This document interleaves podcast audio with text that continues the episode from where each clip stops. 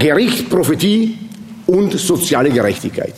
Äh, zunächst einmal, äh, der Ansatz werden Sie merken, ist ein bisschen anders als das vom Kollege Zimmer davor. Äh, in der Bibelwissenschaft geht man im Moment in der Forschung aus zwei verschiedenen Richtungen an den Texten heran. Man kann ganz historisch an die Texte herantreten und äh, genauso wie Kollege Zimmer sich fragen, wann ist etwas entstanden, welche Geschichte wird da nacherzählt, was sind die Folge, die aufgrund von diesen geschichtlichen Ereignissen in den Texten herausgekommen sind. Und dann gibt es einen anderen Zugang, das ist der eh literarische Zugang, wo man sich fragt, äh, nicht so sehr, wann sind die Texte entstanden, wer hat sie geschrieben, hat den Amos wirklich gegeben, der David und der Saul, äh, was ist da historisch fassbar, sondern äh, man fragt äh, oder man fragt nicht nach dem, was historisch fassbar ist, sondern man setzt sich mit äh, dem, was man äh, fassen kann.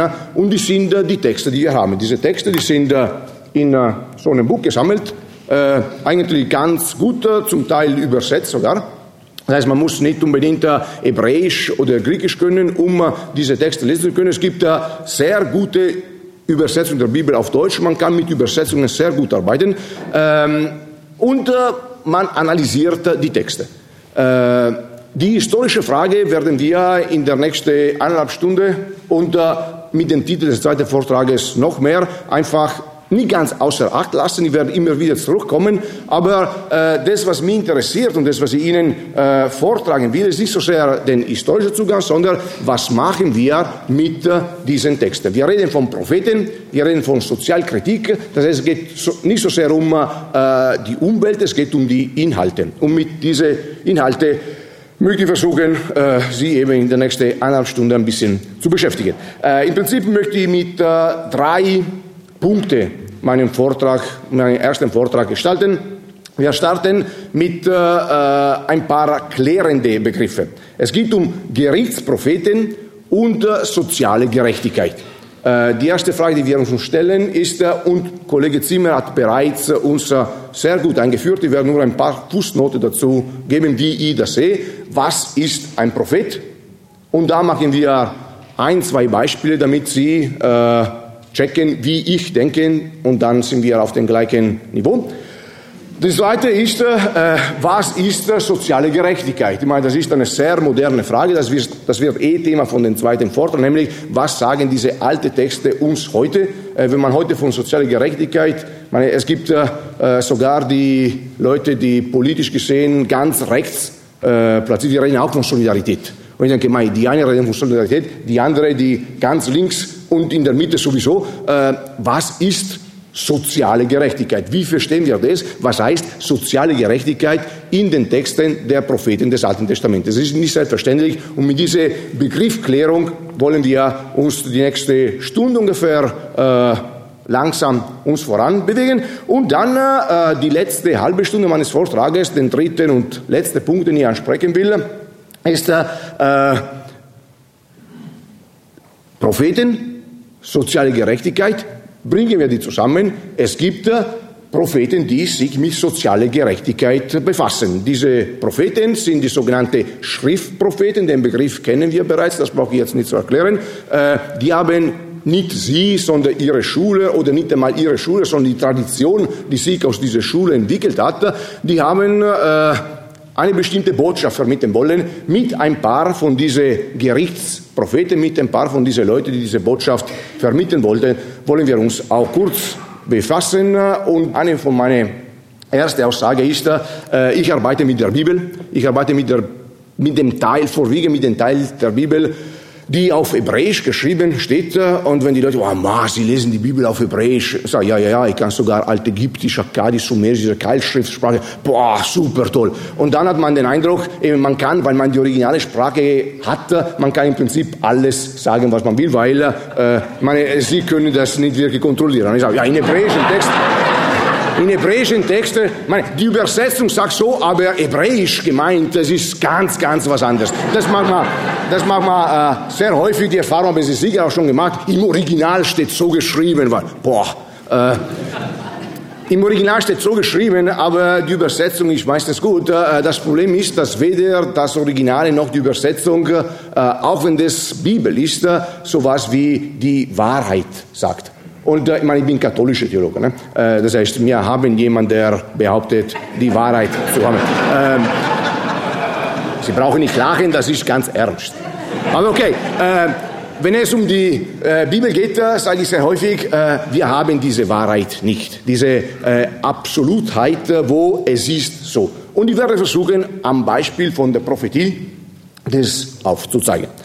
Ja, äh, zum Punkt 1, der Prophet. In der hebräischen Bibel finden wir jede Menge, und jetzt eben auf Hebräisch finden wir jede Menge Begriffe, die wir heute mit Prophet übersetzen können. Wo ich in Wien war, habe ich einmal äh, einen Vortrag gehalten und der Titel war, wie kann man ein Lotto-Jackpot gewinnen? Äh, und das war ein Vortrag über Prophetie. Das heißt, äh, wenn wir sagen Prophet, meinen wir jemand, der in der Zukunft sehen kann. Du bist kein Prophet. Heißt, du kannst nicht, Prophet in diesem Sinne kommt in der hebräischen Bibel vor, kommt sehr häufig in der Umfeld oder in die Umwelt der hebräischen Bibel vor. Das ist nicht äh, aber die Schattierung, die für uns interessant ist. Äh, ein Seher, der in der Zukunft blickt, äh, ist nicht gerade eine prophetische, eine prophetische Darstellung, die wir in der Bibel vorfinden. Ähm, Prophet oder die prophetische Texte, die prophetische äh, Bücher, diese Sammlung von äh, Schriften, die wir in der Bibel als Propheten bezeichnen, die haben zunächst einmal in der jüdischen Liturgie eine ganz wichtige Rolle zu spielen. In äh, eine normale liturgische Handlung an einem Schabbat in einer Synagoge werden Texte aus der Torah gelesen. Die Torah sind die ersten fünf Bücher der Bibel. Das heißt, vom ersten Buch Mose bis zum fünften, vom Genesis bis zum Deuteronomium. Das ist äh, das Wesentliche. Aus diesem Teil der Bibel liest man. Und danach, wenn äh, der äh, Kantor oder der Rabbiner seine Predigt gehalten hat, werden andere Texte gelesen und diese Texte sind Texte, die die Torah-Texte erklären. Und wie machen sie das? Indem sie das prophetisch erklären. Das heißt, äh, es werden Texte aus den Prophetenbüchern gelesen, die da äh, diese Texte der Torah erklären. Und dieser äh, Zusammenhang ist ganz, ganz wichtig. Nämlich die prophetischen Texte, die sind nicht eigenständige Texte. Auch im Kanon der Bibel, die sind nicht einfach so da platziert und die haben für sich eine Aussage. Äh, die haben eine Aussage, insofern sie die Texte der Torah interpretieren können. Äh, als äh, israelitische Propheten verstehen wir äh, eben sehr Leute, die visionär, die Visionen haben, Leute, die was hören, Leute, die vor allem, und das ist ganz, ganz wichtig, Leute, die etwas mitteilen wollen. Und das hebräische Wort, was Kollege Zimmer davor gesagt hat, ist ganz wichtig, das wiederhole ich, weil äh, es ist nicht schlecht, wenn die Leute, äh, nachdem sie fünf Tage mit der Bibel sich beschäftigt haben, auch ein paar hebräische Worte mitnehmen. Torah haben wir schon gehabt, und jetzt lernen wir Nabi. Nabi ist die Bezeichnung für die klassische Art der Prophetie in Israel. Und Nabi hat äh, eine ganz besondere Bedeutung. Nabi hat nicht mit äh, in der Zukunft zu tun. Nabi von der Wurzel her bedeutet einer, der gerufen worden ist, um etwas selber zu rufen. Nabi und die Prophetie im Allgemeinen wird äh, im Alten Testament mit einem einzigen Wort oder mit einem anderen Wort in Verbindung gebracht. Das ist das dritte hebräische Wort, danach sage ich gar nichts mehr. Äh, das Wort ist Shalach. Und Shalach äh, ist eine Verbform und diese Verbform heißt senden. Wenn wir äh, das Buch des Propheten Jesaja aufmachen und wir die Berufung dieser Propheten. Und jetzt aufpassen, das hat mit der historischen Gegebenheiten für das, was mich interessiert, nichts zu tun. Das ist eine literarische Darstellung. Und die Berufung, Erzählungen, die funktionieren immer gleich. Es gibt eine Notsituation, dann kommt Gott, der sucht sich jemand und der ruft den, der sagt zunächst einmal, nein, ich will nicht. Und dann Gott sagt, na, na, na, du willst doch, du kriegst ein Zeichen dazu. Und er bekommt sein Zeichen, er bekommt den Auftrag und dann sagt er. Die Mission, die äh, Aufgabe, die dieser Prophet äh, zu tun hat, wird mit dem Wort Schalach. Zusammengefasst, das heißt senden. Ich werde dich senden, um irgendwas zu tun. Jesaja, nachdem er sie eben sagt, nein, meine Lippen sind unrein, ich kann das nicht, äh, sagt, ja, ich bin da, sende mich. Beim äh, Jeremia, wenn er als erwachsener Mensch zurückschaut, wie war seine Berufung, Erzählung, auch da literarisch gesehen, historisch äh, hat es ein Jeremia gegeben, vielleicht ja, ich wage nicht zu sagen, äh, ich arbeite literarisch, es gibt wirklich sagen, ja, ja, den hat es gegeben, es gibt äh, biografische Angabe in dem, aber äh, alles, was nur eine Quelle hat, ist historisch gesehen relativ wackelig. Und außer biblische Quelle über den Jeremia haben wir leider nicht. Jedenfalls der Jeremia, aber auf literarischer Ebene funktioniert genau dasselbe. Er versteht seine Berufung als Sendung. Der Herr hat mich gesandt. Jeremia 23. Wozu die Sendung? Die Sendung als Prophetes, und jetzt springen wir vom Hebräischen ins Griechischen, pro anstatt von Femi reden. Der Prophet ist nicht einer, der die Zukunft anschaut, das ist einer, der anstatt von den anderen spricht. Das ist im Prinzip ganz, ganz einfach. Im Fall der israelitischen Prophetie, der Prophet ist derjenige, der anstatt Gottes spricht. Und anstatt Gottes heißt aber nicht, dass er seine eigene Botschaft vermittelt, sondern dass er die Botschaft Gottes vermittelt. Und wir finden in diese Prophetenbücher, in diese Schriftprophetenbücher ganz stark diese Autorisierung. Nämlich, äh, der Prophet vermittelt nicht das, was er denkt, er vermittelt das, was er bekommen hat. Und äh, in äh, Jeremia 45 Male, Ezekiel sogar 50 Mal, aber in äh, Jesaja kommt es vor, in Jona kommt es vor, in Sakaria, in Mika, in fast alle, nicht in alle, alle, aber in fast alle Bücher kommt die sogenannte Wortereignisformel. Äh, und diese Wortereignisformel klingt so, und es erging das Wort Gottes an und dann geht es weiter.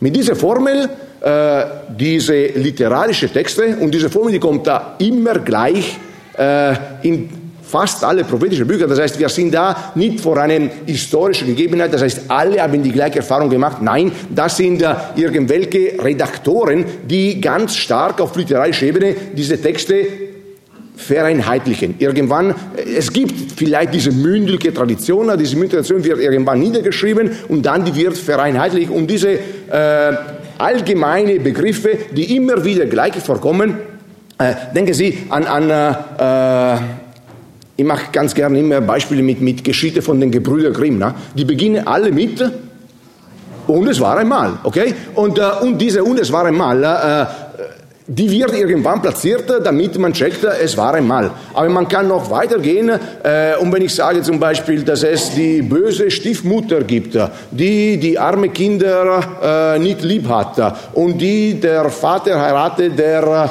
äh, davor Witwer war, äh, und jetzt sage ich, welche war diese Geschichte?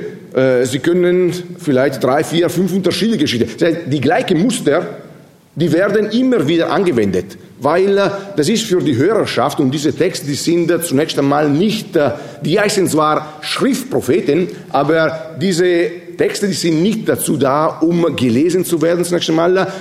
Die altorientalische Kultur ist nicht eine schriftliche Kultur, ist eine mündliche Kultur. Und diese ähm, Momente, die immer wieder auftauchen, die sind dazu da, äh, aha, mein, das habe ich schon gehört. Und was war denn das? Äh, das heißt, die Hörer, die denken mit und die gehen dann weiter. Eben diese Wortereignisformel und es erging das Wort Gottes an kommt in verschiedene Formen vor, aber in total viele Propheten und das hat die Funktion, okay, äh, das, was ich jetzt höre, das, was ich jetzt lese, ist es nicht das Wort von den Amos, von den Jeremia oder von seinen Schülern, sondern es ist Wort Gottes. Ähm, dieses Wort Gottes kommt in Zusammenhang mit der Sendung, mit dieser Schalach. Äh, weder das Wort Gottes noch die Sendung ist etwas, was der Prophet selber erwirken kann. Äh, ich kann nicht entscheiden, Prophet zu werden. Okay? Prophet äh, wird man gemacht. In dem Moment, wo man eben diese Sendung bekommt und in dem Moment, wo man äh, eine äh, Botschaft zu vermitteln hat, was nicht die eigene Botschaft ist, sondern die Botschaft Gottes. Diese Botschaft kann auf viele verschiedene Arten vermittelt werden, so wie Kollege Zimmer bereits gesagt hat. Es kann eine Vision sein, Es kann eine Audition sein, es kann eine Mischform sein. Äh, wir haben ganz unterschiedliche Sachen. Der Amos sagte, der Herr hat mich schauen lassen. Das heißt, er hat offensichtlich was gesehen. Beim Jesaja äh, ist im Gegenteil äh, die äh, Auffassung, der schreibt zumindest am Anfang von Kapitel 5, äh, meine Ohren haben den Herr Zabaoth wahrgenommen. Das heißt, er hat offensichtlich was gehört. Äh, es gibt äh, in der Bibel ganz schöne Darstellungen, wo äh, denken wir an andere Propheten wie der Elia, dass er hört etwas, was man nicht hören kann, oder man sieht eigentlich in dem Moment, wo es alles dunkel ist. Das heißt, da und da bin ich wirklich der Meinung, ähm, als Ursprung von dieser äh, Erfahrung, von dieser Darstellung steht äh, vielleicht wirklich eine persönliche Erfahrung von einer konkreten Gestalt. Und diese konkrete Gestalt hat die Schwierigkeit darzustellen, was es ist. Das heißt, manchmal ist es klar, ist eine Vision, manchmal ist es klar, ich habe was gehört, aber viel öfters ist die Schwierigkeit in äh, Worte zu fassen, das was heute wir als mystische Erfahrung darstellen würden. Äh, es ist extrem, extrem schwierig. Denken wir an dem äh, Volk Israel am Sinai, die, auch da historisch, vergessen wir, das ist die literarische Darstellung von dem, was da äh, vielleicht einmal passiert ist, sehr wahrscheinlich aber nicht. Das ist ein Gründung, Mythos. Äh, äh, und eben Mythen sind dazu da, um Darstellungen äh, vor zu bereiten, die vielleicht äh, einmal historisch waren, aber äh, heutzutage sind, sind einfach äh, Gründungsmittel. Und äh, die haben mit, äh, die, die historische äh, Betonung ist relativ, relativ gering, die, die interessiert nicht so sehr. Aber das Volk Israel, so wird dargestellt, ist am Sinai und er hört eine Stimme, er sieht im Dunkel, eben ganz, ganz schwierige Erfahrungen, die man mit Worten nicht, äh, nicht wirklich äh, zusammengefasst werden können. Diese Propheten, die gesandt worden sind, die ein Wort Gottes bekommen haben, die haben fast alle etwas Gemeinsames, nämlich äh, die sind alle gescheitert. Das heißt, kein einziger von diesen Schriftpropheten kann sagen, pa, ich habe das Wort Gottes verkündet und plötzlich waren alle am Boden, ja, ja, ja. Nein, äh, der Amos, der ist, denn, denn ich werde über Amos jetzt kaum was sagen, weil es tauchen, es werden morgen zwei Vorträge nur über ihn äh, stattfinden. Aber der Amos, der ist total niedergeschlagen und total fix und fertig. In Kapitel 7, er sagt, mein Gott, Gott, ich wollte das nicht. Du hast mich gezwungen. Ich war ganz ein super Bauer. Ich hatte meine Viecher, ich, hatte, äh, ich wollte das nicht. Du hast mich gezwungen. Ich habe es getan und jetzt sieh da, niemand hört mir zu. Äh, es ist äh, der, der, der äh, Jeremia, äh, was für eine, meine, der, der hat psychische Probleme bekommen. Äh, die werden literarisch dargestellt, die sogenannte Konfession. Der ist einer, der die Welt nicht mehr versteht. Äh, der spricht, äh, er spricht eine Wahrheit, die nicht seine Wahrheit ist, sondern die Wahrheit von einem anderen. Und, und er wird nicht zugehört, er wird in Gefängnis begraben, begraben bis in wir sehen eben, äh, das ist nicht mehr in der Bibel, die Tradition sagt, er ist dann äh, umgebracht worden, weil seine Worte total unbequem waren. Äh, ein Jesaja, äh, genau die gleiche, äh, die gleiche Folge und so weiter und so fort. Wir werden jetzt zwei ganz kurze Beispiele nennen von zwei, äh, ich schaue die Zeit, ja, ich glaube, die Beispiele, die gehen sich noch aus, ähm, von zwei Leuten, die als Prophet dargestellt werden. Der erste, von dieser Gestalt, die, die erste von dieser Gestalt äh, ist äh, der Prophet schlechthin. Es gibt ein Prophet, der als das Vorbild aller Propheten gilt. Das ist, wenn ich den Namen sage, wenn Sie sagen, haha, aber der ist nicht einer von diesen Schriftpropheten, aber der ist derjenige, der in der Bibel als der Prophet und das Beispiel für alle Propheten ist. Und dann ein zweites Beispiel mit einer anderen Gestalt, das ist die Gestalt des Propheten Jona.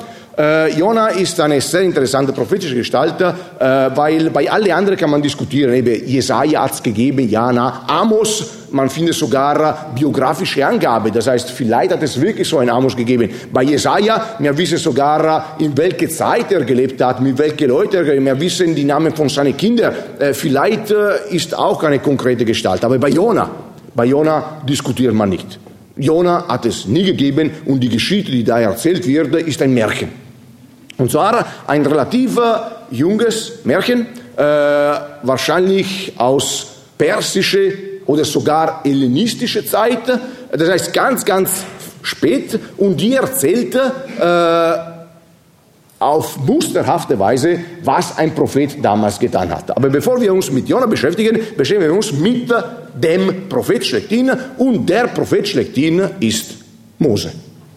Mose äh, wird, ist nicht der Erste, der als Prophet bezeichnet wird. Abraham war ein Prophet, Jakob wird ein Prophet, eben als Nabi wird dargestellt. Äh, aber bei Mose finden wir ganz, ganz konkrete Aussagen, die äh, ihn als der Prophet schlechthin. Und zwar nicht, weil ich das sage, sondern weil in der Bibel so drinnen geschrieben steht. Und wenn wir literarisch arbeiten, müssen wir einfach schauen, was sagen uns die Texte.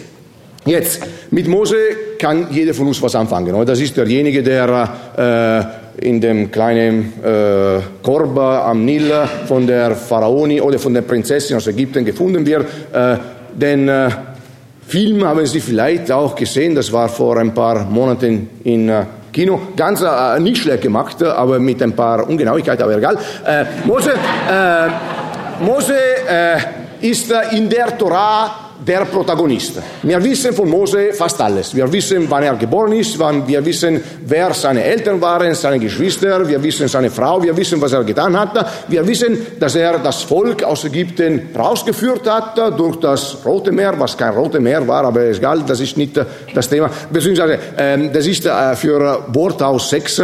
Ähm, es wäre vielleicht nicht uninteressanter, eben literarisch, historisch äh, und archäologisch, wie kann man da diese Texte auch verstehen? Das ist ist ein, oder Wort aus 7, 8, 19, was weiß. Äh, aber als, als, äh, als Input vielleicht nicht uninteressant. Okay, Mose, äh, ganz, ganz wichtig. Ähm, am Ende seines Lebens, nachdem er das Volk 38 Jahre durch die Wüste geführt hat, der muss sterben. Er muss sterben. Warum? Äh, das wissen wir nicht. Die Bibel sagt uns nicht, wieso er sterben muss. Die Rabbiner in Talmud beschäftigen sich mit allen möglichen Erklärungsversuchen. Äh, die sind aber Erklärungen. In der Bibel steht nie geschrieben, wieso Mose nicht in das gelobte Land hineinkommen kann, obwohl eigentlich das seine Aufgabe gewesen wäre. Nämlich Exodus 3,8, die Szene, ich glaube, das kennen Sie, der Mose tut mit seinen Schafe am Sinai, die sind nein, sind nicht seine Schafe, die sind die Schafe von seinem Schwiegervater, aber egal, ähm, am Sinai und dann äh, sieht er einen Busch und dieser Busch brennt, ohne zu verbrennen. Und da kommt eine Stimme raus und der identifiziert diese Stimme als Gottes Stimme und diese Stimme sagt, du sollst mein Volk aus dem Lande Ägypte herausführen. Das macht der Mose und zwar gewaltig mit dem Roten Meer, wunderbare Sache. Und in das Land, was ich dir zeigen werde, hineinführen. Äh, diese Mission, die Mose hatte, erfüllte er aber nicht. Er stirbt, bevor er in das Land reinkommt. Er stirbt noch außerhalb des Landes. Er stirbt in Deuteronomium 34, nachdem er, und das ist das Buch Deuteronomium, am letzten Tag seines Lebens das ganze Gesetz dem Volk noch einmal wiederholt hat. Und wenn er stirbt, äh, passiert, passiert äh, irgendwas sehr Interessantes, nämlich äh, der biblische Text sagt, wer sein Nachfolger war, und das ist auch kein großes Problem, das war der Joshua, das passt, ja, äh, der sagt, dass niemand weiß, wo sein Grab ist. Das ist äh, eine sehr interessante Beobachtung, weil äh, normalerweise bei ganz wichtigen Leuten das Grab als Ort, wo man hinpilgert, äh, ist. Von Mose weiß man nicht, äh, wo äh, wo sein Grab ist. Und das ist eben kein Wunder, wenn Sie als Pilger im Heiligen Land äh, spazieren gehen, finden Sie äh, die Grabe der Patriarchen, die Grabe von allem, von, die Gräber von äh, David und so weiter. Aber von Mose äh, gibt es kein Grab. Aber das, was wir haben, ist äh, sozusagen das Epitaph. Das heißt, das Grabinschrift. Und das Grabinschrift äh, ist festgehalten worden und er klingt so. Und es stand in Israel kein Prophet mehr auf wie Mose, den der Herr gekannt hätte von Angesicht zu Angesicht. Äh, Mose ist nicht nur ein Prophet, ist der Prophet schlechthin und nach ihm gibt es kein Prophet mehr wie er. Und jetzt haben wir eben äh, der Prophet. Inwieweit ist Mose Prophet? Mose ist vor allem Prophet, weil, weil er von sich selbst kein einziges Wort weitergegeben hat, sondern hat nur Worte, die er gehört hat, wieder weitergegeben und weil er gesendet worden ist. Und jetzt schauen wir diese zwei kurzen Aspekte. Äh, kein Wort von sich selbst. Mose, alles was er sagt, erfährt er direkt von Gott.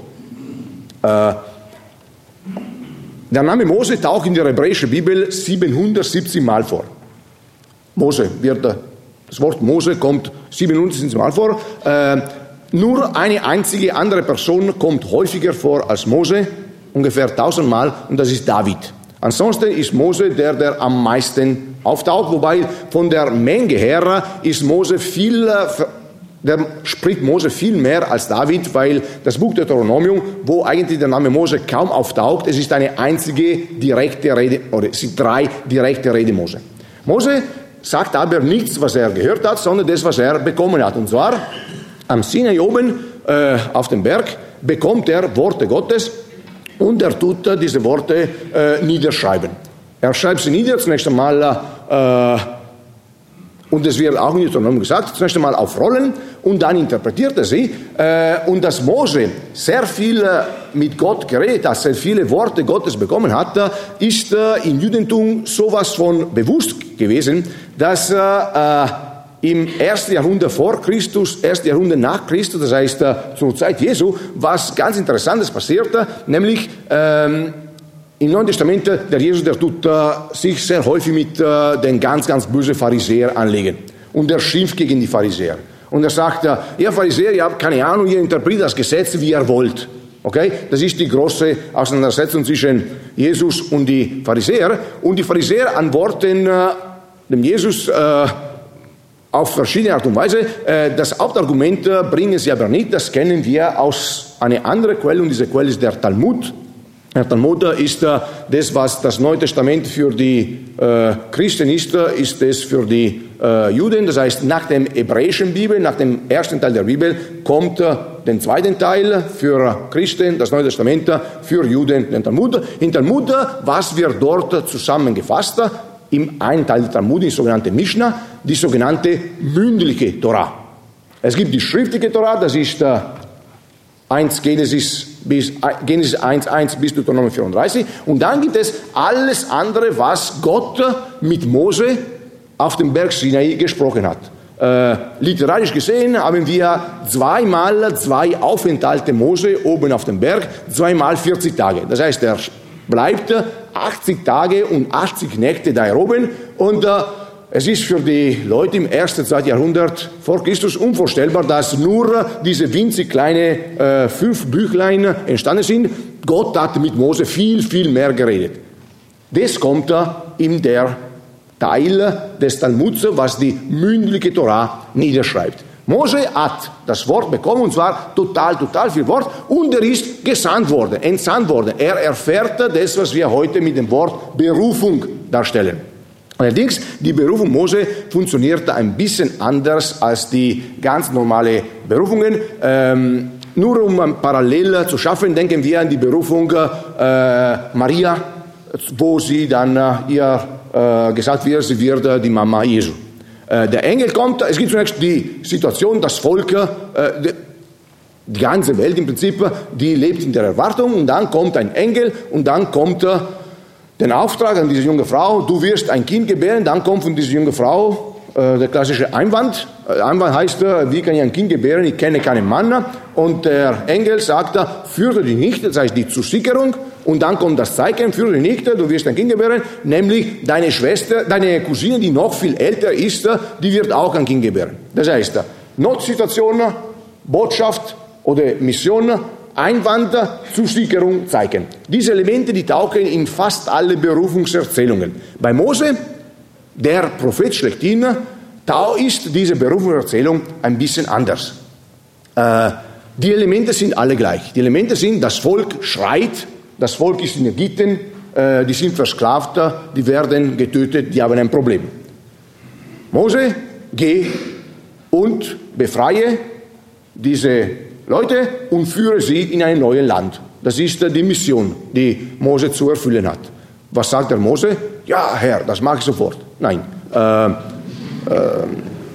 er bringt äh, den ersten Einwand. Und der erste Einwand ist, äh, wer bin ich, um das zu tun?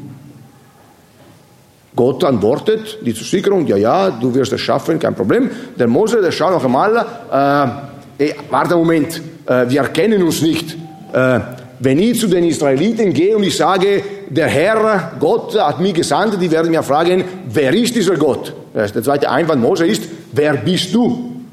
Und Gott macht etwas, was einmalig ist in der Geschichte, in der Religionsgeschichte der Menschheit, nämlich wir haben da einen Gott, der seinen Namen, und zwar so wie Simone heiße, sagt Gott, wie er heißt. Äh, wie dieser Name auszusprechen ist, wissen wir heute nicht. Wir reden von Tetragramm, sind diese vier hebräische Buchstaben, J, H, W, H, was man sehr häufig als Yahweh wiedergegeben wird.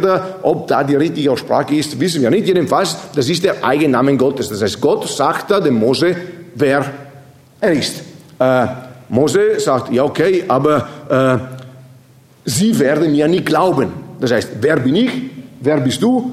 Wer sind Sie? Wer sind diejenigen, zu denen ich gehen soll? Ich, meine, ich bin eigentlich relativ äh, äh schon schon eine lange Zeit weg. Ich habe dort Leute umgebracht. Wenn ich zurückkehre, wir werden wahrscheinlich ein Problem haben. Dritte Einwand. Äh, dritte Zusicherung. Gott sagt, nein, äh, du sollst ihn nicht fürchten, es wird dir funktionieren. Äh, der Mose, der bis jetzt äh, ein super Redner der spricht mit Gott und er versucht mit Gott zu verhandeln. Der kommt mit einem wunderschönen hebräischen Satz. Lo ish de barim ani. Ich bin nicht ein Mann, der reden kann. Ich bin nicht ein Mann der Wörter. Er sagt, ich kann das nicht, ich, kenn, du, ich weiß nicht, wer du bist, ich kenne es nicht, äh, na, ich kann das nicht machen, ich kann nicht reden. Da kennen wir sofort, was passierte. Gott sagt, hey, für sie nicht, da drüben kommt der Aaron, der wird für dich reden. Äh, Im Übrigen, Aaron wird nie für Mose reden, aber das ist nicht zu sicher. Äh, und, und, wir, und, wir, sehen, und wir sehen, äh, wie das literarisch funktioniert. Die vierte Zusicherung. Der arme Mose, der äh, eben als Prophet antritt und gesagt, der sagt, mein Gott, was, äh, du bitte, Gott, sende, wenn du willst, aber nicht ich. Und da haben wir zum ersten Mal als Reaktion zu diesem fünften Einwand und die Nase Gottes wurde rot. Und äh, wenn wir jetzt die hebräische Sprache nicht beherrschen, wir nicht wissen, was das bedeutet, äh, wir denken, der ist ein bisschen angetrunken und die Nase, äh, Nase rot werden heißt, äh, der wurde sehr zornig. Das ist die Redewendung, die auf Hebräisch äh, er wurde zornig bedeutet. Gott wird sauer und sagt, okay, fünf Einwände, ich habe dir fünfmal zugesichert, jetzt machst du das Punkt. Nach dem fünften Einwand seines Propheten sagt Gott, ey, äh, jetzt diskutieren wir nicht. Und dann passiert es, was passiert, nämlich Mose akzeptiert seine Berufung und äh, macht es.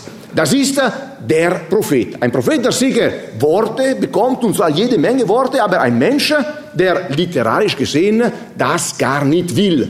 Und das wird in Deuteronomium 34 am Ende von der Torah, das heißt an eine ganz, ganz wichtige Stelle, äh, Anfang und Ende sind normalerweise äh, bei literarischen Texten Texte, wo, äh, wo Hautbotschaften dargestellt werden. Äh, der Anfang von dieser Sammlung ist, äh, am Anfang erschuf Gott Himmel und Herde. Äh, das heißt, ganz, ganz wichtig. Und am Ende, Mose war der Prophet und es gab kein anderer Prophet wie er. Diese Mose er ist eine, der nicht will. So sind die Propheten. Das heißt nicht die Leute, die meinen, ja, wow, wunderbar, jetzt wir mit Gott geredet, mach was. Nein, die wollen es nicht. Die zweite Gestalt, die wir uns kurz anschauen, äh, ist die von Jona. Und Jona ist eben symptomatisch, weil das ist eine Geschichte, die auf literarischer Ebene super gut analysiert werden kann. Das ist die Zusammenfassung von der äh, Einstellung äh, zur Prophetie und zum Prophetensein. Die Geschichte, ich glaube, die kennt jeder. Es beginnt mit und es erging das Wort Gottes an Jona, Sohn des Amittai. Amittai war der Papa von Jona, äh, Namen, Familienname, Sohn von, äh, auf Hebräisch, der Mann, Sohn von dem wird genau identifiziert, wer der war. Das heißt, er ist ein Prophet, das Wort ist nicht sein Wort, das ist das Wort Gottes. Und das Wort, der Jonah bekommt, ist, geh nach Ninive und prophezei in Ninive. Die Geschichte mit den Assyrern ist eine sehr interessante Geschichte. Die Assyrer sind oder waren ein ganz wichtiges Volk in der Antike. Die waren die, nicht die erste, aber die haben es geschafft, so etwas wie ein Weltimperium zu schaffen. Und äh, im Unterschied zu den Babyloniern oder zu den Persern zu den Griechen, die nach China gekommen sind, die, Ägypten, die, die ähm, Assyrer, die hatten eine ganz klare Vorstellung, wie sie äh, ihr Imperium äh, irgendwie äh, organisieren wollten. Nämlich, die kamen, die zerstörten gnadenlos äh, die ersten paar Städte, die sie eroberten, und dann alle anderen, äh, um nicht zerstört zu werden, eben taten sie gut, ein Tribut zu zahlen und sie zu unterwerfen. Der erste Stadt, den die Assyrer zerstören, äh, ist eine Stadt, die wir bereits davor äh, bei dem Vortrag von Kollege Zimmer mehrere Male gehört haben, ist Samarien. Die Assyrer kommen und äh, zerstören 722 Samarien. Wieso kommen die Assyrer jetzt interessant vor? Weil die Botschaft oder die Mission des Jona ist, du sollst nach Ninive gehen.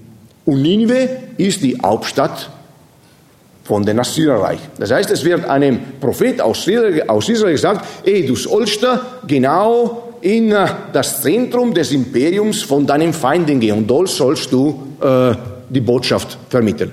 Äh, Jona, die Geschichte, die kennen wir, äh, er sagt, na, spinnst du, ich gehe sicher nicht hin.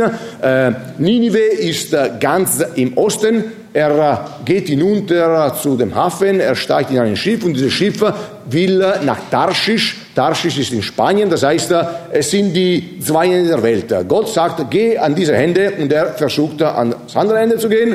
Die Sache und so weiter könnten wir noch denken, okay, das ist ein historisches Bericht, den Johannes gegeben und Dings. Ähm, das ist das erste Kapitel. Das zweite Kapitel beginnt mit, äh, oder am Ende vom ersten Kapitel, es gibt einen großen Sturm und die Matrosen von diesen Schiffen, äh, die können sich nicht helfen. Der Schiff droht, das Schiff droht zu kentern. Äh, und Jonas sagt, ja, ich bin die Schuld, ich laufe von meinem Gott weg. Und äh, äh, ihr soll mich ins Meer reinwerfen. Die Matrosen sagen, nein, nein, sowas würden wir nie tun. Und Jonas sagt, nein, nein, macht es und dann ist es kein Problem. Dann werfen sie den Jona ins Meer.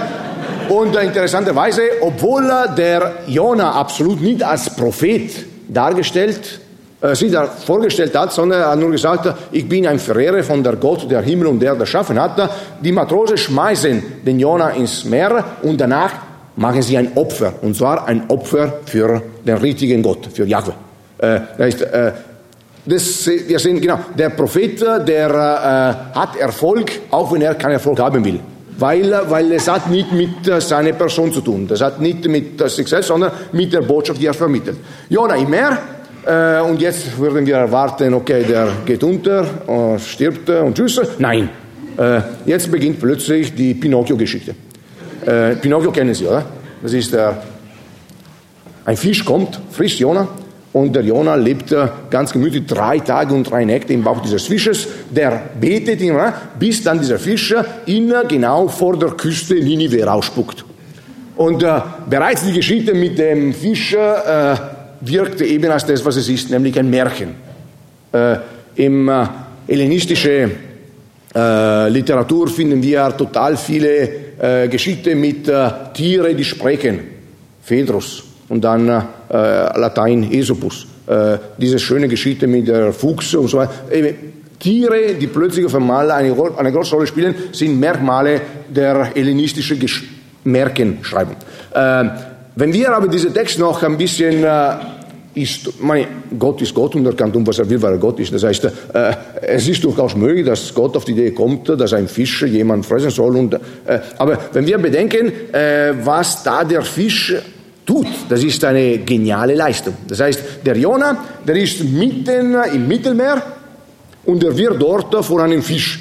Äh, dass das ein Walfisch ist, äh, äh, müssen wir uns beim Herr Martin Luther bedanken. Äh, als er seine Bibelübersetzung übersetzte, äh, sind die ersten Walfische wahrscheinlich gesichtet worden. Und äh, auf Hebräisch steht äh, nur ein großer Fisch, aber er weiß, der größte Fisch, den es gibt, ist ein Walfisch. Und dann platziert er eben einen Walfisch äh, mitten im Mittelmeer, wo es, ich hoffe, äh, ich skandalisiere niemanden, aber am Mittelmeer gibt es keine Walfische. Das, das, ist eine Erfindung. Aber okay, dieser große Fisch frisst der Jonah und bitte schon, Ninive, ich weiß nicht, ob Sie, wissen, wo Ninive ist, aber äh, Ninive steht da am Euphrat und das ist im heutigen Irak.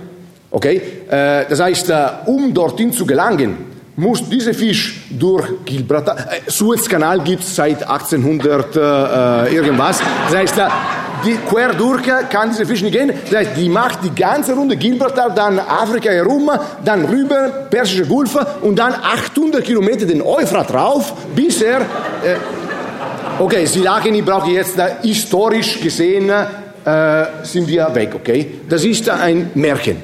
Und dieses Märchen ist umso interessanter, weil Jona, rausgespuckter, Anfang von Kapitel 3, bekommt noch einmal die Botschaft.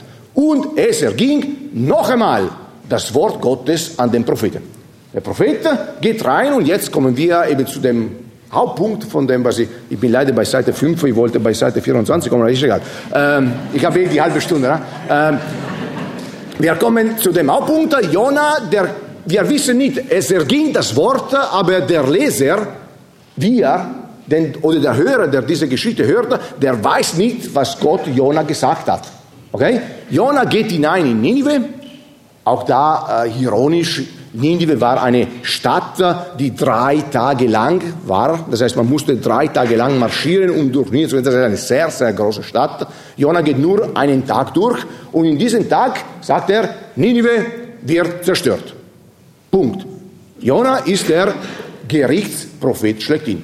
Jona ist eigentlich äh, der Prophet schlechthin. Die Botschaft der Propheten ist es nicht, äh, Leute, habt keine Angst, Gott hat euch lieb, fürchtet euch nicht, ihr werdet alle... Nein, die Botschaft der Propheten, vor allem dieser Schriftpropheten, deswegen sind sie nicht akzeptiert worden, deswegen äh, hat es Probleme gegeben, deswegen sind sie gescheitert, worden, gescheitert. Die Botschaft der Propheten ist zunächst einmal eine Gerichtsbotschaft. Das heißt, ihr habt was Böses getan, ihr werdet bestraft werden. Punkt.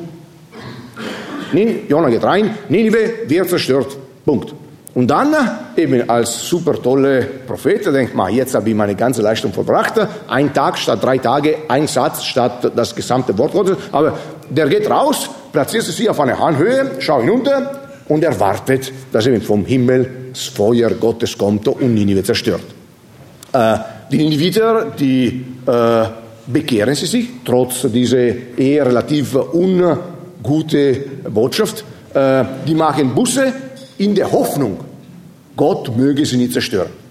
Und Gott, was tut er? Die Geschichte, die kennen wir. Gott erbarmt sich äh, und zerstört Ninive nicht. Und jetzt kehren wir zum Prophet, zu Jona. Jona ist total sauer.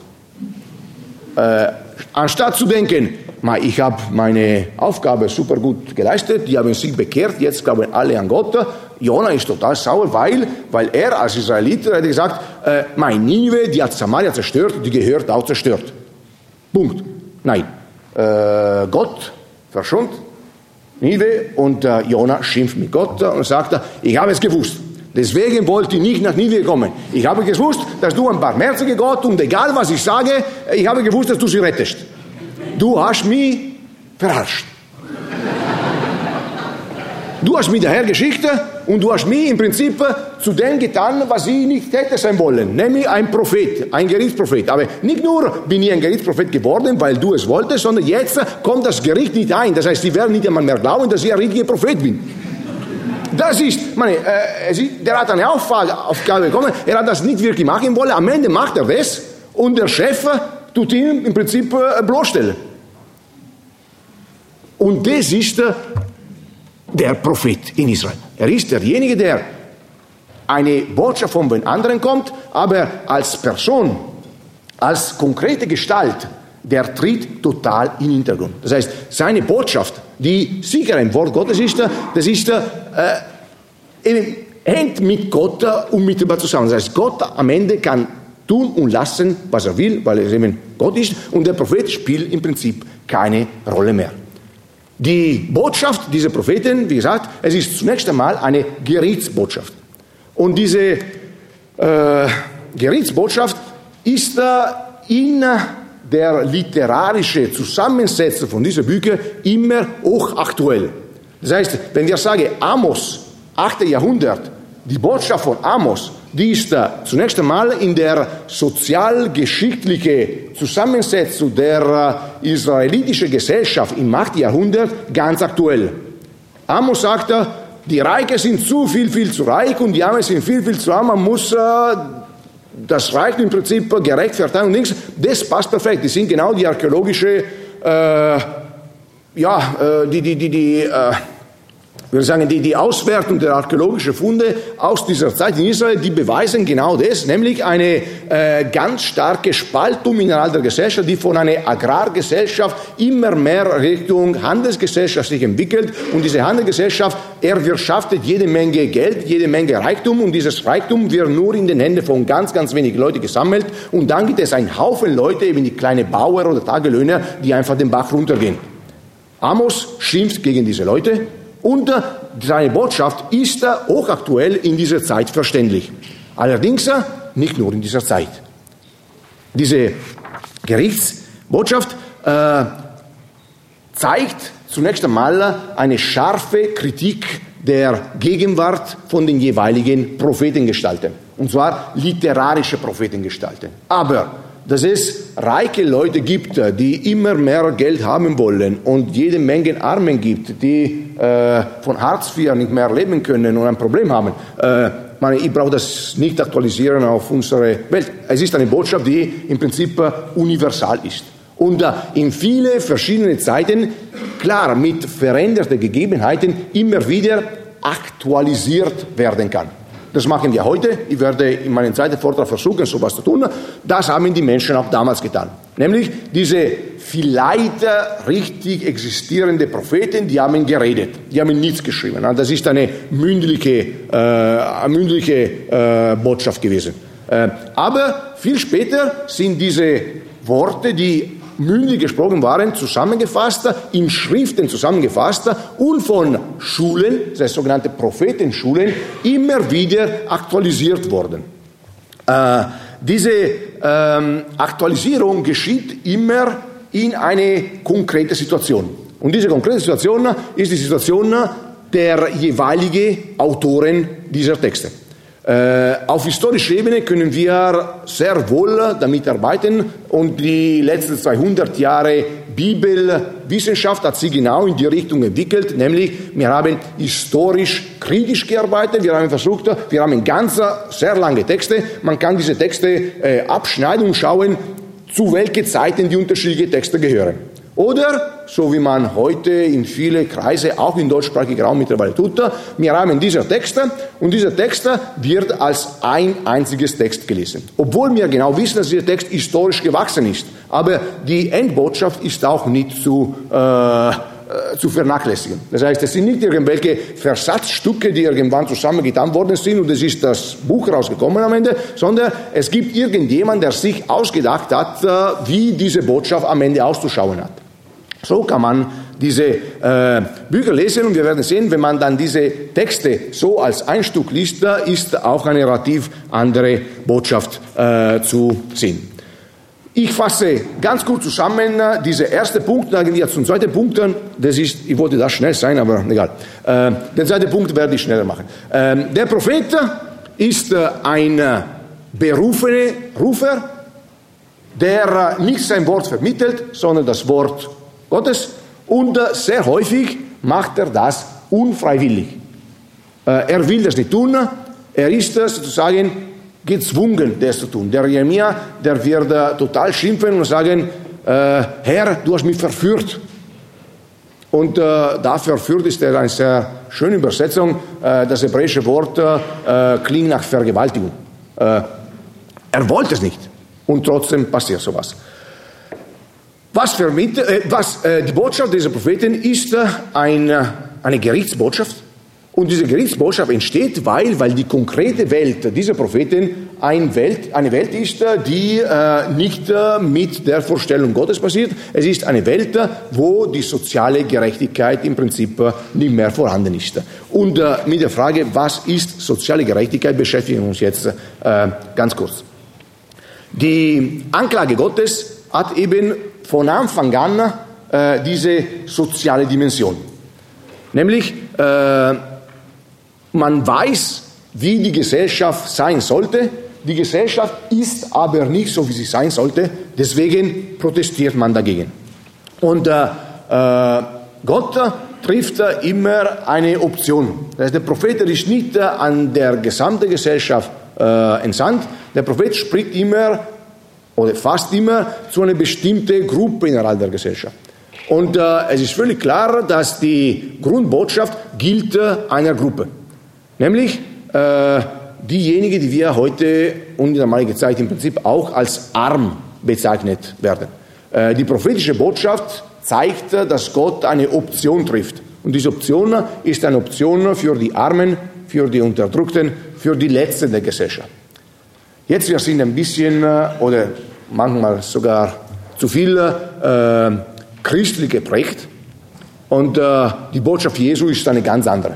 Die Botschaft Jesu ist äh, Liebe für alle und äh, wenn einer die schlägt, äh, zeigt die andere Wange. Eben diese schöne Sache, die da im Neuen Testament auftauchen, die sind dem Alten Testament noch relativ fremd.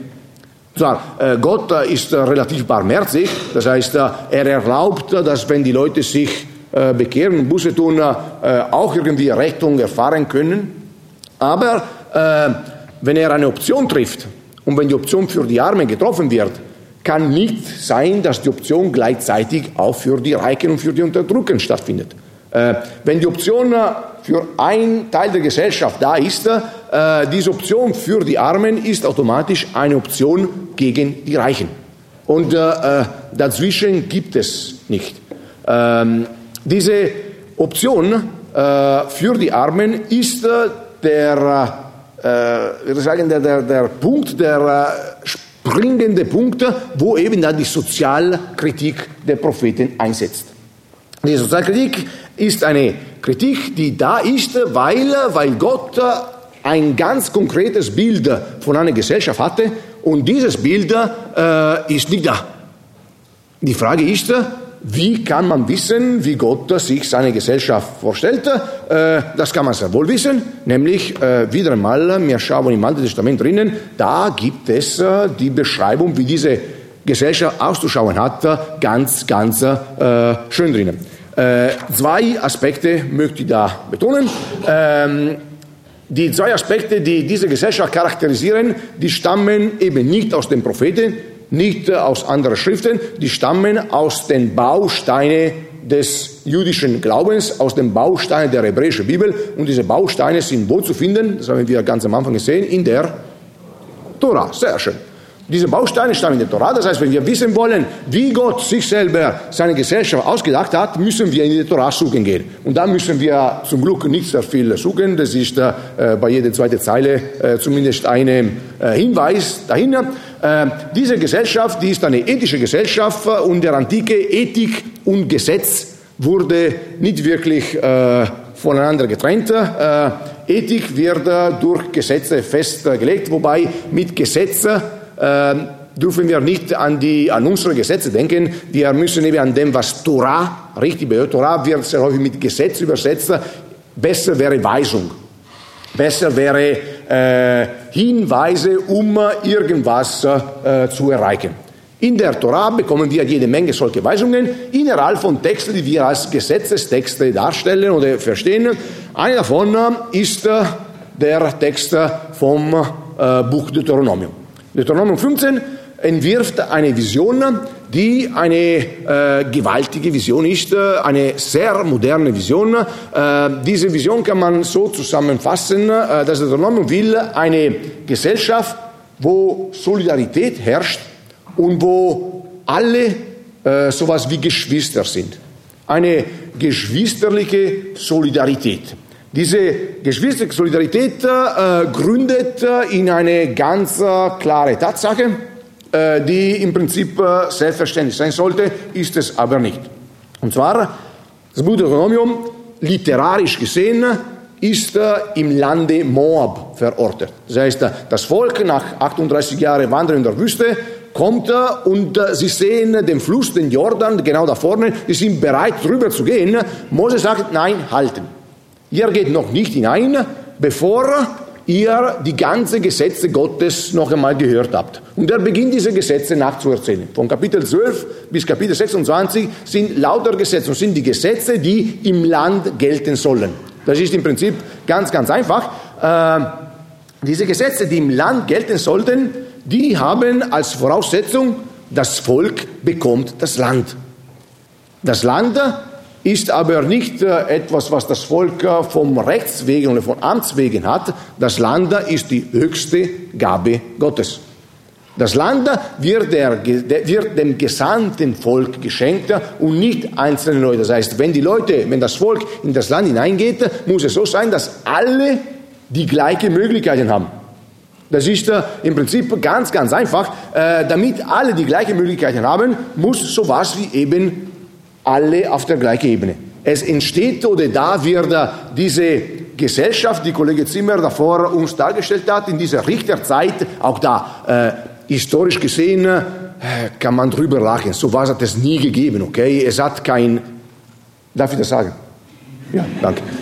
Äh, es hat kein Simpson gegeben, es hat kein Gideon gegeben und die Jael und die Deborah, die hat es auch nicht gegeben. Es sind literarische Gestalten, okay, die eine Botschaft vermitteln wollen. Das ist äh, klar.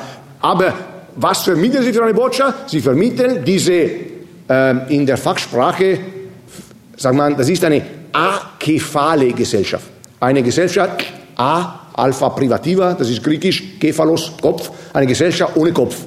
Äh, das heißt, ohne äh, ohne einen König, ohne einen, der, der, der da vorne die Richtung, eine Gesellschaft, wo alle gleich sind. Und diese Gesellschaft äh, funktioniert. Nicht immer, äh, wenn Sie das dritte Buch lesen, kommen Sie auf einige der fürchterlichsten Seiten, die wir in der Bibel drinnen äh, äh lesen. Äh, Gibt es Berichte von äh, zwischen Massenvergewaltigungen und Mord, zum Teil fürchterliche Sachen. Aber aber im Großen und Ganzen funktioniert.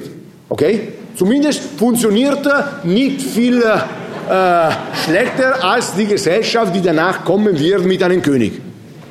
Und die sind, das ist, das ist die, die wesentliche Botschaft. Äh, diese Gesellschaft, die gibt es, die wird gesetzlich geregelt in Deuteronomium und die funktioniert. Deuteronomium ist aber nicht das einzige Gesetz. Äh, es gibt andere Gesetzeskorpora innerhalb der Torah. Die zweite, die taucht im Buch Leviticus und das ist auch eine sehr, sehr interessante äh, Sammlung von Gesetzen. Diese Sammlung beginnt mit einem sehr interessanten Satz. Ihr sollt, ihr, das Volk, ihr sollt heilig sein, weil ich heilig bin. Das heißt, Gott sagt immer, auf literarischer Ebene, Gott sagt nichts, aber äh, beziehungsweise Gott redet viel, aber äh, da äh, ist, sind, hat er nicht selber unterschrieben, sondern äh, es ist die Reflexion, es ist bereits Theologie, es ist die Reflexion über Gott. Äh, Gott sagt, äh, ich bin ein Vorbild. Ihr sollt das tun, was, was ich bin. Ich bin heilig, ihr sollt genauso wie ich heilig sein. Und die ganze, ähm, nicht die ganze, aber sehr viel von den äh, Gesetzgebungen im Buch Leviticus funktioniert genauso. Äh, nämlich man soll äh, Gott als Vorbild sich nehmen. Und jetzt haben wir eben diese zwei Aspekte. Auf der einen Seite äh, geschwisterliche Solidarität, auf der anderen Seite, wie macht man das? Das macht man so, wie es Gott äh, gerne äh, machen würde. Mit diesen zwei Elementen haben wir im Prinzip die Basis von der sozialen Kritik innerhalb der Prophetie. Nun, äh, was ist äh, die Verbindung? Wir haben die Propheten beschrieben, wir haben die Sozialkritik beschrieben und jetzt, äh, wo, wo, finden wir die? Wie schaffen die Propheten, sowas zustande zu bringen? Und jetzt muss man äh, eine äh, kurze Fußnote platzieren. Äh, die hebräische Bibel, den Teil, den wir heute Altes Testament nennen, ist äh, in der hebräischen Fassung, in der hebräischen Urfassung anders organisiert als in unserer christliche.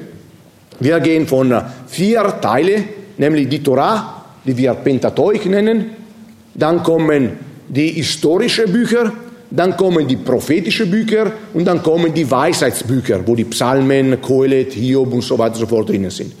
Äh, das heißt, auf der christlichen Ebene haben wir eine Vierteilung dieser Schriften. Auf Hebräisch, die hebräische äh, Bibel wird nicht, obwohl die Schriften die gleichen sind, wird nicht in vier Teile unterteilt, sondern in drei Teile. Nämlich die Torah, Das bleibt gleich, die ersten fünf Bücher Mose, Genesis bis Deuteronomium. Und der zweite Teil, äh, den wir Propheten und historische Bücher nennen, ist auf Hebräisch ein einziges Teil. Und dieser Teil heißt Nebiim. Und Nebiim übersetzt ist nichts anderes als die äh, Pluralform von, wie heißt Prophet auf Hebräisch? Nabi. Plural, Nebiim. Okay? Äh, es sind die Prophetenschriften. Das heißt, alles, auch was für uns historisch ist, wird in der hebräischen Bibel als prophetische Schriften dargestellt. Es ist ganz anderes Verständnis von Prophetie. Aber diese äh, prophetischen Schriften, die beginnen von Anfang an mit dieser gewaltigen Kritik an der Monarchie. Joshua und äh, Richter, die zeigen, wir brauchen die Monarchie nicht. Wir schaffen es allein. Aber die Monarchie kommt doch. Und die Monarchie, was ist nie als äh, auch da, ähm, ob es ein Saul gegeben hat, ob es ein David gegeben hat, ob es ein Salomo gegeben hat, äh, kann man äh, lange darüber diskutieren. Ne? Und zwar nicht aus katholischer, christlicher, äh, evangelischer Seite. Äh, es gibt äh, namhaften äh, israelische Archäologen, die meinen, nein, außerbiblische Belege aber nicht. Und deswegen, die hat es nie gegeben. Okay? Ähm, so weit würde ich nicht gehen, aber äh, das, was wir über Saul, David, Salomo und ein paar andere Könige da drinnen, ähm, es ist äh, im Prinzip äh, sehr viel, äh, nicht wirklich historisch, sondern sehr viel literarisch. Das heißt, vielleicht hat es einen David gegeben, aber äh, wenn es einen David gegeben hatte, dann hat mit Sicherheit nicht das getan, was er von ihm in der Bibel äh, nacherzählt wird. Das ist ein anderes Thema. Vielleicht haben wir eben diese Stunde heute Abend äh, mehr Zeit, auch darüber einzugehen. Äh, das, was für mich interessant ist, ist, äh, wie sind diese Texte auf literarischer Ebene zu verstehen. Und da wird eine Monarchie dargestellt, die eigentlich eine einzige Aufgabe hatte. Im äh, Buch Deuteronomium steht ganz klar beschrieben, was der König zu tun hat. Und der König, der König hat eine ganz, ganz wichtige Aufgabe. Das würden Sie nie einem König zutrauen. Der König in Israel hat im Prinzip eine Aufgabe und diese Aufgabe ist, den ganzen Tag das Gesetz nachmürmeln. Okay? Äh, nachmürmeln, äh, nachersehen, blablabla. Den ganzen Tag das Gesetz nachsinnen. Das Wort auf Hebräisch ist schwierig zu übersetzen, aber äh, nach murmeln, oder? Das ist Deutsch, ja. Das ist die Aufgabe des Königs. Und indem er den ganzen Tag das Gesetz äh, nachspricht, äh, wird er äh, so eins mit dem Gesetz, dass er im Prinzip genau das tut, was im Gesetz steht. Nämlich, er verwirklicht diese Gesellschaft Gottes. Diese solidarische Gesellschaft, die das Ziel von der ganzen Bemühung ist. Äh, literarisch gesehen, die Monarchie ist ein Scheiter. Äh, kein einziger von den Königen, die in der Bibel dargestellt werden, schafft nicht einmal annähernd sowas zu bewirken. Angefangen von äh, dem Super David, der äh, plötzlich sieht die hübsche Dame, die da unten badet und er will sie haben und er nimmt sie, sie weil er der König ist und der König darf sowas tun. Und sie hat schon einen Mann. Ja, hey, Pech für den Mann. Äh, die Geschichte, die kennen Sie, Bathsheba und Uriah, die braucht man nicht zu erzählen. Äh, ein König, der äh, kurz vor seinem Tod, und das ist sehr schön, in 2 Samuel 22, der betet. Äh, David als der Beter schlechthin, fast oder sehr viele Psalmen stammen von ihm, zumindest literarisch gesehen, irgendwann in äh, dritte, vierte, zweite Jahrhundert hat man einen Titel an diese Psalmen platziert, um zu sagen, sie hat, die hat den David geschrieben, äh, die sind viel, viel älter und der David hat wahrscheinlich mit den Psalmen nichts zu tun gehabt, aber das wird so nacherzählt auf literarischer Ebene, auch da ganz klare, der Grund ist ganz, ganz, ganz klar, wieso das passiert. Im Psalm, im Ende des Mitte des 2. Samuelbuch, Kapitel 22, betet David ein Psalm kurz bevor er stirbt. Dieser Psalm finden wir dann eins zu eins gleich in dem Psalmenbuch, das ist der Psalm 18, oder das können Sie entweder dort, Psalm 18 oder 2 Samuel 22. In diesem Psalm äh, ist eine Selbstdarstellung von dem, wie er toll ist, dass er gerecht und so weiter und so fort. Das ist einen gewaltigen äh, Lobpreisung Gottes, alles was Gott für David äh, getan hat. Das ist der, wo äh, mit meinem Gott überspringe ich Mauer. Äh, der Psalm, das ist wunderschön. Ne? Äh, wunderschöne Bilder. Äh, aber eigentlich die Aufgabe Davids wäre ganz andere gewesen. Und über äh, wie schaffe ich es, eine gerechte Gesellschaft, eine gerechte, äh, da kommt in diesem Testament, in diesem Gebet, was im Prinzip als, als äh, Vermächtnis David ist, äh, kaum ein Wort. Äh, der sagt nur, äh, dem Elenden hat Gerechtigkeit oder ist Gerechtigkeit widerfahren. Der einzige Satz, ganz winzig klein, ja okay, dem Elenden hat auch Gerechtigkeit gehabt. Wobei wir wissen ganz genau, dass er, wenn es dann darum gegangen ist, zum Beispiel Rechnungen zu zahlen, weil seine Söldner äh, irgendwelche Schafen geklaut hatten, äh, und er hat kein Geld, er zahlt die Rechnung nicht. Das heißt, dem Armen, oder eben die Sache mit der Batscheba, wenn es darum geht, äh, irgendjemand die Frau wegzuschnappen, so viel Gerechtigkeit äh, war auch nicht da. Äh, das ist der König. Die Monarchie, die hatte als einzige Aufgabe gehabt, die Gesellschaft Gottes zusammenzubringen, schafft das aber nicht. Und äh wieder die literarische Erzählungen, die danach kommen über andere Könige, die sind im Prinzip äh, ganz, ganz ähnlich. Ähm, äh, die Geschichte mit dem, mit dem König Achab, das ist auch eine sehr äh, interessante Geschichte, äh, symptomatisch für dem, was passiert. Der Achab, der hatte ein Palast, weil eben in der Zeit alle Könige bauen sich einen Palast. Und er hat das Problem, dass er äh, den ganzen Grund, was er zur Verfügung hatte, hat er verwendet, um seinen Palast zu bauen. Er hätte aber auch ein bisschen einen Garten gehabt, damit er eben nicht nur in den Palast bleibt, sondern auch in den Garten geht. Er hätte sogar gerne einen Weingarten. Und äh, äh man, neben dem Palast steht genau so ein schönes Plätzchen. Äh, das gehört aber nicht immer, sondern es gehört dem Nabot. Und äh, er geht zu Nabot und sagt, du Nabot, der Achwa, der ist ein super König. Er sagt, Nabot, du bitte, äh, ich hätte ganz gerne deinen Garten, äh, du kriegst äh, anderen Garten, ich glaube das ja nicht, ja, der, der, bemüht sich, der, der weiß genau, dass er das machen darf. Äh, Nabot, äh, ich gebe dir einen anderen Garten oder wenn du den anderen Garten nicht willst, ich zahle es dir. Bitte gib mir das Ding, ich mache äh, dort am Abend mit meiner Frau, die böse Jezabel, aber ich äh, spazieren gehen. Äh, der Nabot sagt, ey, ach, aber ich würde ganz gerne dir mein Dings geben, aber weißt, äh, das war von meinem Vater. Und bevor es von meinem Vater war, war vom Vater meinem Vater. Und bevor es vom Vater von meinem Vater war, das war vom Vater von meinem Vater von meinem Vater.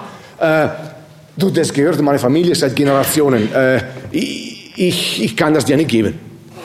Und der König, Akab, äh, der hätte eigentlich für diese Gesellschaft, der hätte die perfekte Reaktion gehabt. Er hätte gesagt, okay, passt, äh, ich habe es versucht, ist nie gegangen. Nein, der Akab, der ist total sauer und äh, er sagt, okay, du willst das mir nicht geben, dann nehme ich das mir. Und dann passiert eine Geschichte mit einem Prozess, der, nach, der, der, der Nabot wird äh, unrechtsmäßig angezeigt, er wird umgebracht und der Akab schnappt sich seinen äh, Feld. Diese äh, Geschichte, die vielleicht äh, historisch sind, vielleicht auch nicht, äh, uns egal, die zeigen eben, dass die Monarchie im Prinzip äh, sein oder ihr Zweck total verfehlt hat.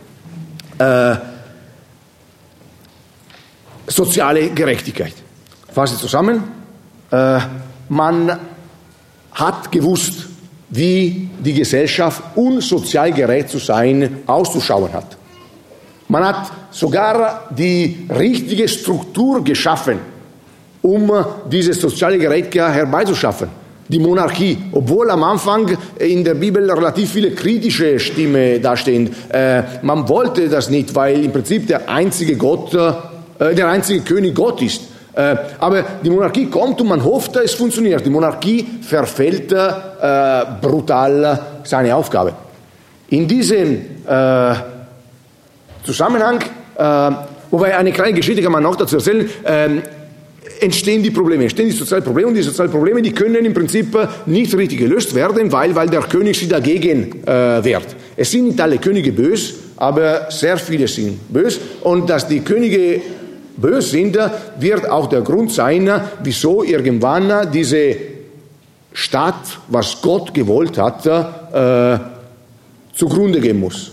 Das heißt, dass die Babylonier kommen und Jerusalem zerstört wird, obwohl eigentlich Jerusalem als der Ort, wo Gott selber wohnt, im Tempel nie zerstört werden darf, wird zurückgeführt auf die äh, böse oder auf die nicht korrekte Handlung der Könige. Ähm, aber äh, eine andere Geschichte ist interessant und das betrifft wieder zwei Propheten, den Elia und den Elisha. Äh, die sind ein, ein Prophetenpaar, was sehr, sehr interessant ist. Beide Männer mit total viele Makeln und total viele Probleme, aber wenn es dann darum geht, das Wort Gottes irgendwie zu vermitteln, die sind beide sehr gut. Der Elisha vor allem, der ist einer, der für die Armen sehr stark da ist und wenn es ein Problem gibt, dann der kann sogar Wunder wirken. Und die Geschichte, die da erzählt wird, um zu zeigen, äh, wie die Situation total den Bach runtergegangen ist, äh, betrifft genau eine arme Witwe. Äh, und äh, meine Frauen sind äh, in der altorientalischen Gesellschaft äh, relativ benachteiligt. Relativ ist vielleicht zu gelinde ausgedrückt. Frauen spielen keine Rolle. Okay? und zwar weder gesellschaftlich noch auf religiöser Ebene, noch, meine, die sind da, um Kinder auf die Welt zu bringen, aber danach sollen sie relativ schnell wenn ein Bub ist. Ne?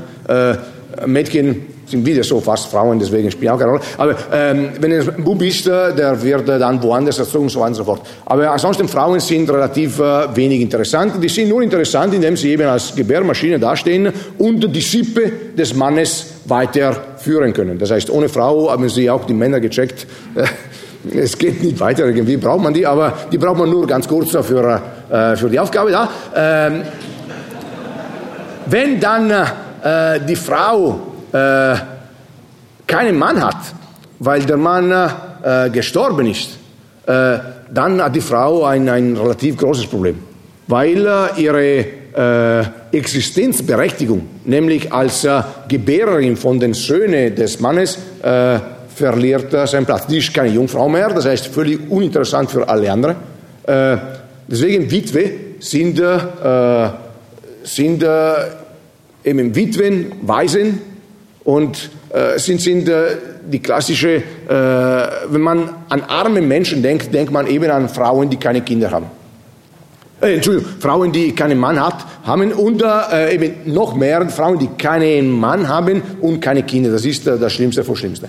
Äh, beim Elisha wird eine Episode erzählt, eben steht diese Frau da, eben eine Witwe, die äh, als solche eben am Rand der, der, der der Hungersnot lebte. Und äh, wie löst man das Problem von dieser Witwe, die im Prinzip gar nichts mehr hatte? Man löst das Problem durch ein Wunder. Äh, der Elisha, der macht ein Ölwunder, das heißt, es vermehrt das Öl und durch, diesen Wunder, äh, durch dieses Wunder äh, kann diese Witwe weiterleben. Aber diese Wundergeschichte ist eine ganz, ganz starke Kritik an dem, was äh, die Monarchie, an dem, was äh, die Gesellschaft hätte sein sollen. man bräuchte, man musste nicht Wunder haben. Es sollte reichen, wenn der König seine Aufgabe durchführt. Wenn man Wunder braucht, um Leute zu retten, heißt, da gibt es irgendein Problem. Diese äh, Situation, diese Situation der sozialen Ungerechtigkeit, diese Situation, wo eben äh, Menschen in einer Gesellschaft äh, äh, zugrunde gehen können, ist oder bildet der Hintergrund von der sozialen Botschaft der Propheten. Nun wäre jetzt die Zeit, ganz kurz ein paar Details anzuschauen. Ich werde diese dritte Punkt relativ schnell durchgehen. Äh, diese soziale Kritik, diese äh, Suche nach Gerechtigkeit, diese konkrete Darstellung, wie die Gesellschaft Gottes auszuschauen hat, das ist, äh, würden wir heute sagen, äh, das Grundthema, die Hauptbotschaft von allen Propheten. Äh, die Propheten sind keine äh, Utopisten. Es sind keine äh, Leute, die sagen, äh, wir geben euch ein Rezept, wie das funktioniert. Äh, es sind auch keine Leute, die sagen, äh, Gott wird das richten und in der Zukunft wird es eine super Zukunft für alle sein. Propheten und vor allem die erste Schriftpropheten oder die erste Tradition, die dann Teile dieser Schriften geworden sind, äh, die haben mit einer ganz einfachen und klaren Sache zu tun. Äh, Propheten sind kritische Stimme ihrer Gegenwart. Äh, Propheten schauen nicht in der Zukunft und sagen, ey, jetzt geht es uns schlecht, aber es wird besser gehen, wenn, wenn das, das, das passiert. Nein, Propheten, die äh, analysieren, prüfen, kritisieren die konkrete Situation, in der sie leben. Jetzt, diese konkrete Situation, in der sie leben, kann, muss aber nicht die historische Situation sein, die in den Büchern dargestellt wird.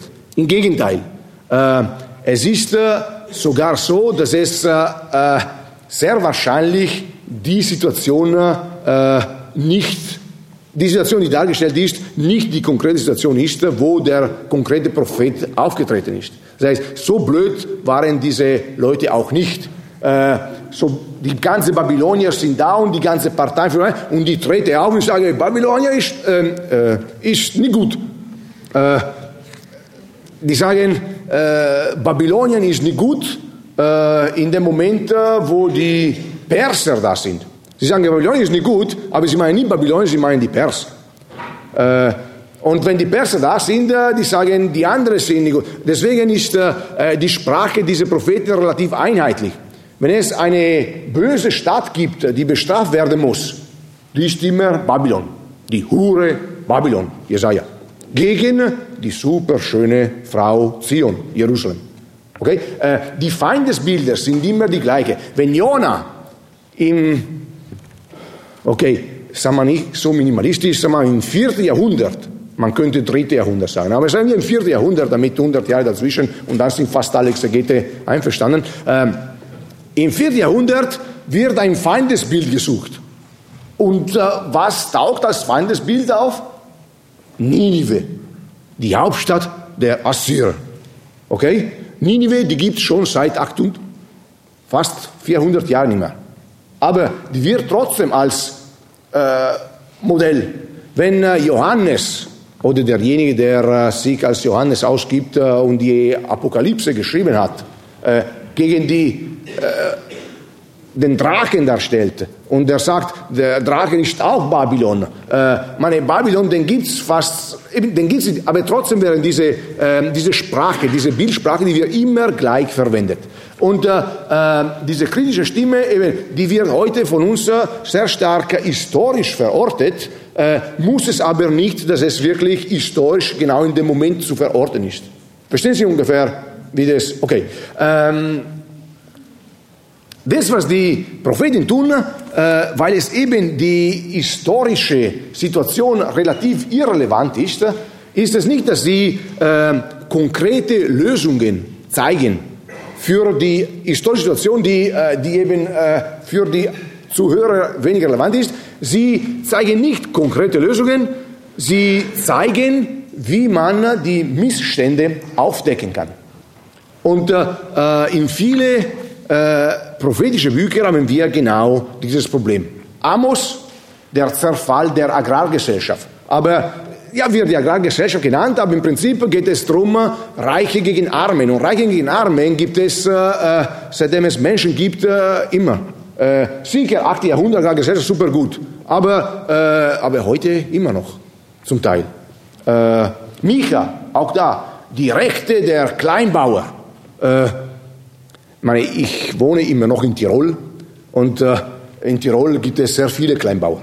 Es sind die Bauern, die nur vier Kühe und äh, drei, äh, äh, drei, drei Schweine haben und die haben echt ein Problem, weil mit den vier Kühen, die machen das super lecker Tirolmilch, aber äh, mit den super lecker Tirolmilch haben sie ein Problem, weil äh, eben aus Bayern gibt's äh, die ganz, ganz böse mit Farms mit 4000 Kühen und die können super leckere Bayernmilch äh, viel billiger produzieren. Ne? Äh, aber Entschuldigung, die Problematik zwischen Großbauer und Kleinbauer ist nicht gerade, ich weiß nicht, ist jemand von Ihnen von dieser Problematik betroffen? nicht wirklich, okay. Äh, das heißt, die, aber äh, die Problematik, äh, ich habe eine bestimmte Ressource und das sind meine vier Kühe und drei Schweine. Und ich kann, obwohl ich mich brutal anstrenge, obwohl ich eigentlich alles richtig tue, ich kann davon nicht mehr leben. Äh, das habe ich ja sehr wohl. Und zwar äh, nicht äh, in der Gesellschaft in Nairobi oder in Sierra Leone. oder was weiß ich, das haben wir äh, bei uns. Und ich denke, diese prophetische Botschaft, die im 8. Jahrhundert aktuell war, die ist zum Teil heute noch aktuell. Und zwar nicht als die geben uns eine Lösung, die ist immer noch aktuell, weil, weil die Vorgänge, diese äh, Missstände aufzudecken, äh, sehr, sehr ähnlich geblieben sind. Aber darüber werden wir heute Nachmittag ein bisschen mehr reden. Ich komme gleich zum, Schul, äh, zum Schluss. Es gibt eben nicht nur Kritik an die Gesellschaft, es gibt eben die Kritik an die Anführer, das ist äh, immer total klar. Ähm, die soziale Kritik, das ist nur eine Fußnote, die werden wir heute Nachmittag noch ein bisschen detailliert anschauen. Die soziale Kritik äh, ist äh, nie oder es ist nicht nur auf äh, Gesellschaftsebene zu sehen, das ist immer eine Kritik, die auch die religiöse Seite der Gesellschaft äh, zu tun hat. Das Kollege Zimmer, ich glaube, in der Vorlesung davor sehr, sehr gut dargestellt. Äh, Religion äh, ist alles.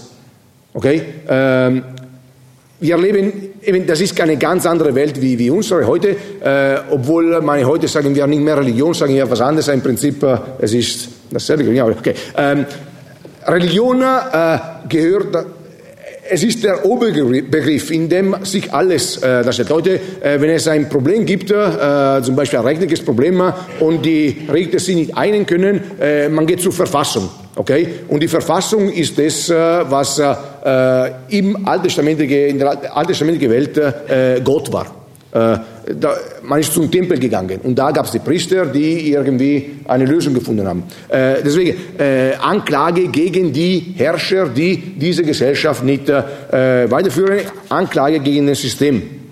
Anklage, äh, die äh, zum Teil die Gegenwart anprangern, die aber auch zeigen, wie die Zukunft sein könnten und trotzdem immer die Rückkehr zur Realität. Äh, Mika zum Beispiel ist einer der, äh, der relativ offen spricht und äh, der hat in einem Text, den werden wir am Nachmittag lesen, aber den Text, den kennen Sie alle, äh, wo die Tiere, die eigentlich feindliche Tiere sind, der Löwe, der äh, weidet neben dem Lamm und so weiter und so fort, der hat diese Visionen. Eine, ein Reich, wo sogar die Tiere miteinander umgehen können. Äh, aber diese Vision wird immer zurück in die Realität platziert und, äh, und es funktioniert nicht. Also man kann hoffen, dass es besser sein wird, man kann sogar hoffen, dass das Unmögliche real sein wird, aber äh, ich muss leider Gottes mit meiner konkreten Situation arbeiten. Und das ist auch eine Sache, die sehr häufig modern ist und sehr stark äh, heute äh, in viele religiösen Kreise äh, in die Richtung geht. Wir äh, konzentrieren uns auf, äh, mir es total äh, Dings, aber äh, ich mache Pilgerfahrt nach Lourdes oder nach Medjugorje oder weiß ich und dann geht mir super gut. Äh, solche Probleme, die äh, relativ oder auch modern sind, die werden in diese Prophetenbücher äh, angeprangert.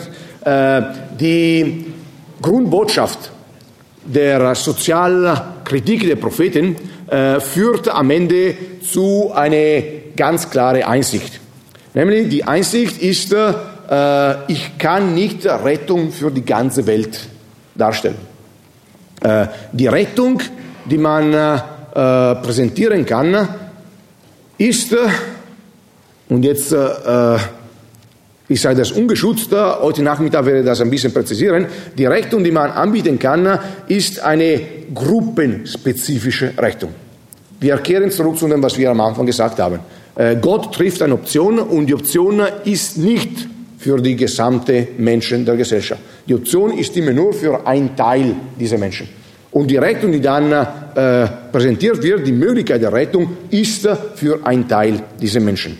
Äh, diese soziale Harmonie, wo alle mit allen umgehen können, äh, das wird relativ schnell klarer, äh, ist unmöglich. Und deswegen muss man, äh, muss man andere Kategorien verwenden. Die Kategorie, die verwendet wird von vielen Propheten, ist die Kategorie der Armen Gottes oder der Knechten Gottes. Äh, darüber äh, könnte man sehr viel reden. Ich glaube, Sie haben äh, morgen einen Vortrag der darüber geht, die Knechte im Jesaja-Buch, da wird sehr wahrscheinlich in die Richtung gehen. Ähm, Diese Armen, diese Knechte sind nicht die ganze Gesellschaft, sind ein Teil der Gesellschaft, sind die Auserwählten. Okay? Und äh, mit denen kann man was anfangen, mit dem anderen leider Gottes, äh, leider Gottes nicht. Die Missstände werden verurteilt.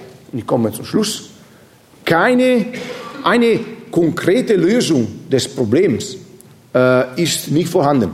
Äh, die Missstände sind da, aber äh, wie die Lösung auszuschauen hat, äh, es gibt kein patentiertes Rezept. Kein Prophet sagt, wenn man sowas tut, hat man das Problem gelöst. Äh, diese äh, Botschaft gibt nicht, die Botschaft, die von den Propheten kommt, von den Gerichtspropheten kommt, ist, diese Situation darf nicht so sein. Diese Situation wird verurteilt.